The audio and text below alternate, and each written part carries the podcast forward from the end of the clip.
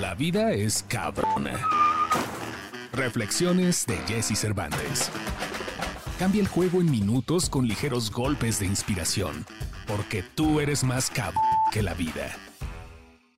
10 hábitos que tú haces de manera recurrente y que ya forman parte de los hábitos de vida que destruyen tu autoestima.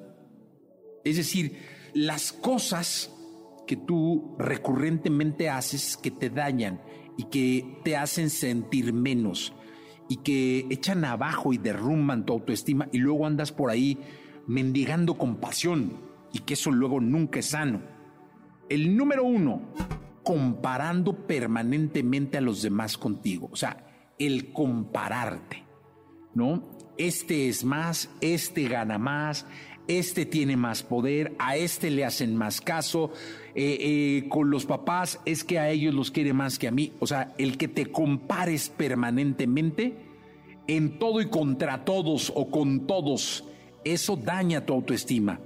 El número dos, culpar a los demás, no asumir responsabilidades. Eso es muy dañino y eso termina pues, eximiéndote de culpas cuando realmente lo más importante de una culpa es que signifique luego un error o un perdón que te sane, un error o un perdón que te ayude, del cual aprendas y del cual avances. Luego, el número tres, la negatividad. ¿Cómo hay gente que a todo le ve el lado negativo?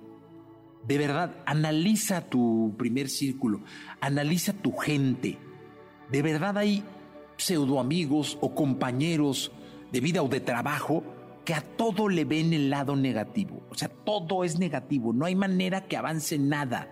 Siempre tienen el comentario para dañar a alguien, para perjudicar a alguien, para que una situación no hubiera salido bien por un pelito que faltó.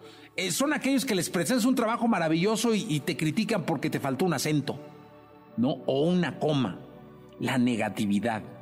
Luego, este es importantísimo, el lamento. Lamentarte de todo. Eso es muy lamentable, muy malo. O sea, todo lo que yo hago, todo lo que genero me lleva después a lamentarme por haberme arriesgado, a lamentarme por haber estado con alguien, por haber estado tanto tiempo en un trabajo.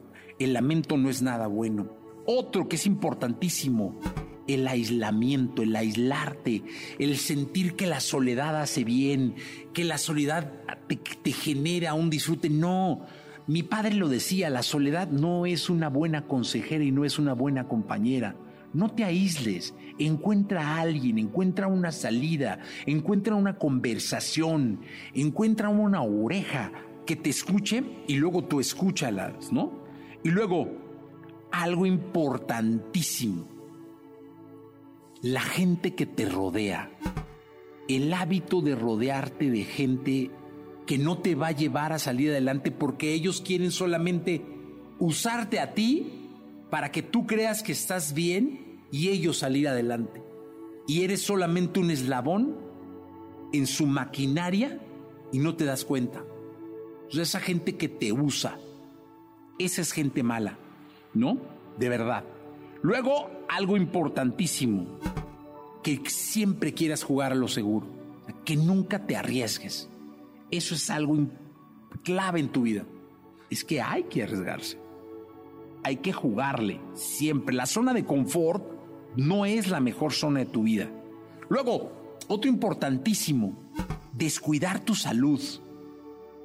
Somos seres que vivimos permanentemente satisfaciendo solo nuestra gula, nuestro primer deseo y nos preocupamos muy poco de nuestra salud, hasta que llega un infarto, hasta que llega una trombosis, hasta que llega la gran alerta, es que dices, chin, dejo el cigarro, chin, me pongo de dieta, pero ya eres, ya, ya no hay manera, ya eres diabético, ya traes unas consecuencias impresionantes, ¿no? Otra, que es bien importante y que es la última, es buscar siempre la gratificación instantánea. Es decir, hacer cosas para que te paguen o para que ganes algo y saques provecho de los demás. hay cosas en la vida que debes dar, porque hay cosas en la vida que vas a recibir sin un precio de por medio, sin una paga de por medio. Y todos aquellos que hacen todo por ganar dinero son los que luego terminan pobres de alma y de espíritu. Bueno, son 10 hábitos que me pareció muy interesante compartir y comentar con todos ustedes.